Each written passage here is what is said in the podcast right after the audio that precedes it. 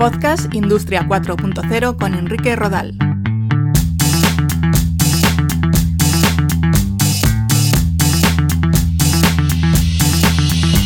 Hola, ¿qué tal? Bienvenidos a Podcast Industria 4.0. Ya sabéis que estamos en la web www.podcastindustria40 En este episodio os quiero hablar de cómo funcionan los procesos de analítica de datos en la industria. Comenzamos.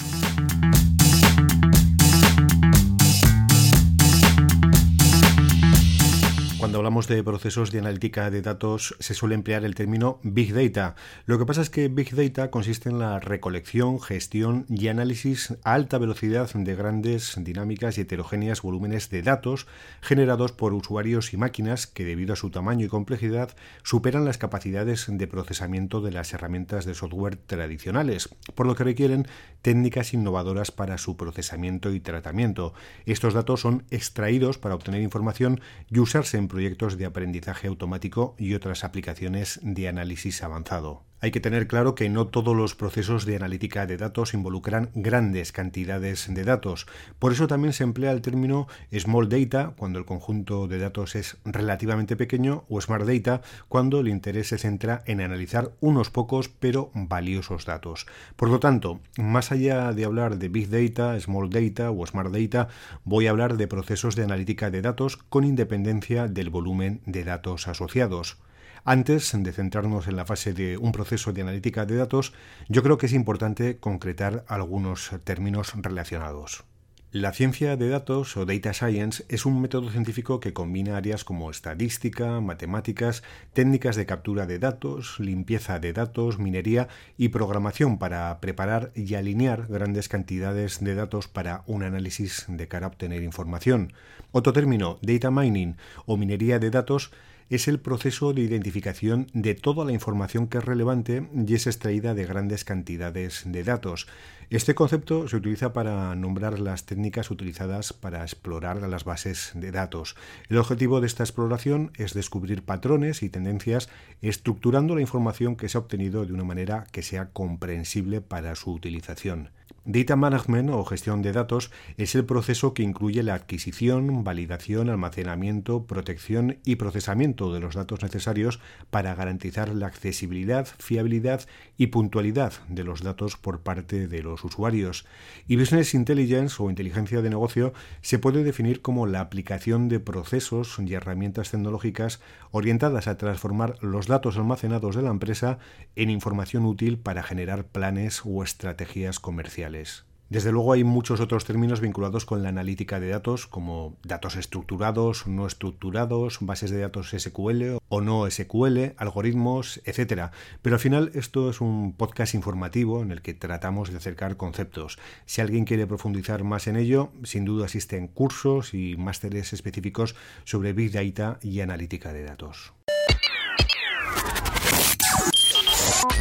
¿Qué es lo que necesitamos en nuestra empresa para poner en marcha un proceso de analítica de datos, sea con un gran o pequeño volumen de información?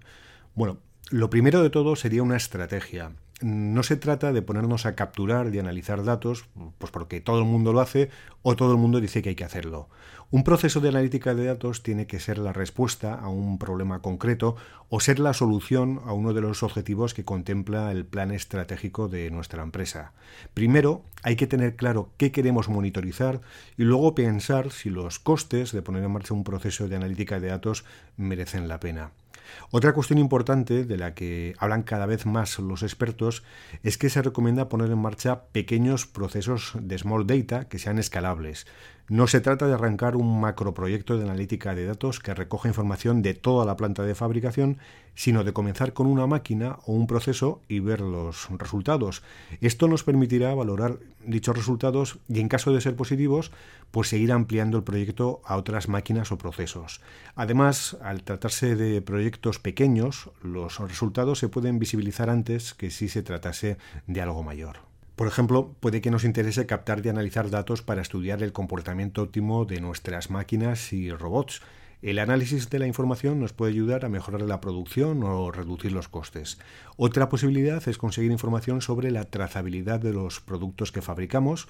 Nos valdría para mejorarlos o para ofrecérsela a nuestros clientes.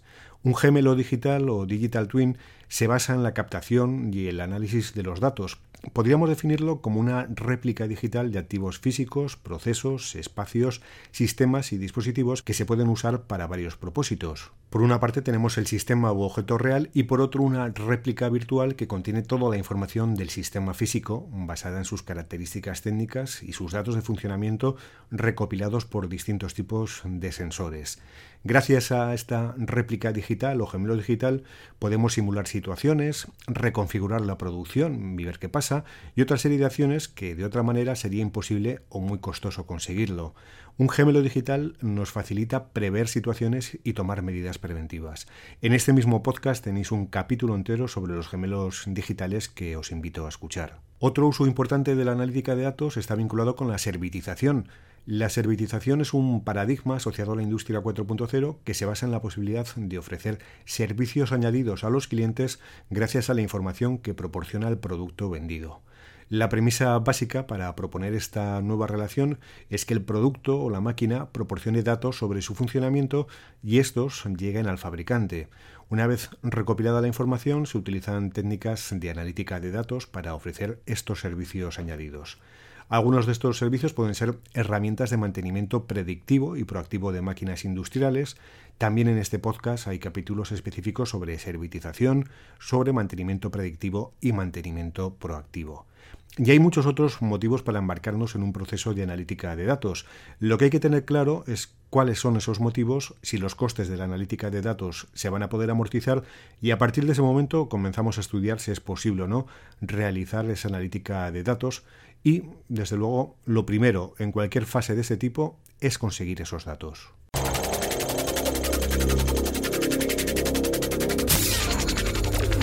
Y aquí entramos ya de lleno en el proceso de analítica de datos que comprende varias etapas. La primera es la etapa de la captura de datos. Los datos pueden proceder de diferentes fuentes en los entornos industriales máquinas, robots, sensores, sistemas de visión artificial, PLCs, autómatas programables, sistemas SCADA, dispositivos de Internet de las Cosas, bueno, de multitud. Incluso puede que haya datos que se incorporan manualmente por parte de los operarios y que habrá que digitalizar. Lo que está claro es que si queremos obtener información de una máquina o de un proceso, habrá que sensorizarlo o sacar la información de su software de control. Esto en lo que se refiere a los entornos operativos. En los entornos de la información es posible recopilar datos de fuentes como bases de datos de clientes, de redes sociales, históricos de ventas, emails, stocks, proveedores, etc. Lo que nos permite pues por ejemplo, prever la demanda de determinados productos y así poder adecuar nuestra producción. Aquí también está muy presente la analítica de datos. También hay que decir que una de las claves de la analítica de datos es saber qué hay que sensorizar o qué datos estudiar. Al final, si estamos midiendo decenas de parámetros en una máquina, pero los relevantes, eh, los que aportan valor a nuestro análisis, son solo dos, esa información añadida puede ralentizar o complicar cualquier proceso de analítica.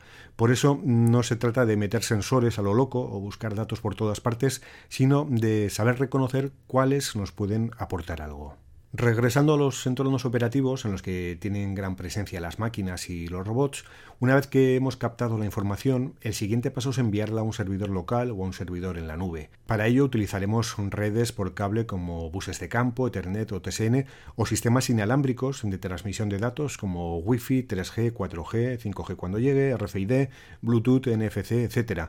Todo dependerá del tipo de instalación, la cobertura, la temperatura. La verdad es que los factores para utilizar un tipo de conectividad u otro son, múltiples. La siguiente fase es la del almacenamiento de la información. Dada la gran cantidad de datos que se captan, los sistemas de almacenamiento tradicionales no son suficientes y por ello muchas empresas, sobre todo las, las, grandes, tienen su propio centro de procesamiento de datos con servidores locales, aunque lo más habitual es utilizar servicios en la nube de cloud computing.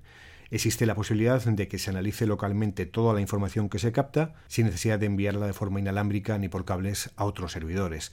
Es un concepto que se denomina Edge Computing y del que también hemos hablado en este podcast. De todas formas, en el caso de la analítica de datos, Edge Computing no es lo más habitual. La siguiente fase, una vez que están los datos en un servidor, es de las más importantes. Consiste en la extracción, transformación y carga de los datos. Comprende las fases de depuración de los datos, enriquecimiento de los mismos, corrección, filtrado y selección de los datos relevantes para el objetivo del proyecto. Esta fase significa entre el 60 y el 80% del tiempo de los proyectos de analítica, así que, como veis, es muy relevante. El siguiente paso se centra en el análisis puro y duro de esos datos. Para analizar una gran cantidad de información es necesario utilizar algoritmos de inteligencia artificial y aquí es muy importante tener claro el problema al que nos enfrentamos, elegir un algoritmo acorde al mismo y realizar un buen entrenamiento y testeo del mismo. Tras el proceso de análisis es necesario crear herramientas de software o interfaces que permitan una visualización clara de la información para que los responsables de planta puedan tomar las decisiones más adecuadas en función de las conclusiones del análisis. Hablamos por tanto de dashboards y entornos gráficos que permitan a alguien que no es experto en ciencia de datos visualizar qué está ocurriendo. A la hora de llevar a cabo un proceso de analítica de datos también hay que tener en cuenta el tiempo. En los procesos de Big Data no suelen ser habituales que estos análisis se hagan en tiempo real. Se busca mejorar o optimizar el funcionamiento de algo, pero la respuesta no se suele dar en tiempo real, al menos no en las fases iniciales. Las herramientas de inteligencia artificial van mejorando sus predicciones y se entrenan mejor cuantos más datos tienen y esto ocurre a lo largo del tiempo. Pues estas son las claves principales de los procesos de analítica de datos. Agradezco vuestra atención. Yo recuerdo que podéis visitar la web www.podcastindustria40.com para saber más sobre la industria 4.0 y si queréis profundizar aún más, ya está a la venta mi libro Industria 4.0, conceptos, tecnologías habilitadoras y retos que podéis encontrar en Amazon, la Casa del Libro, el Corte Inglés, etc. Gracias y un saludo.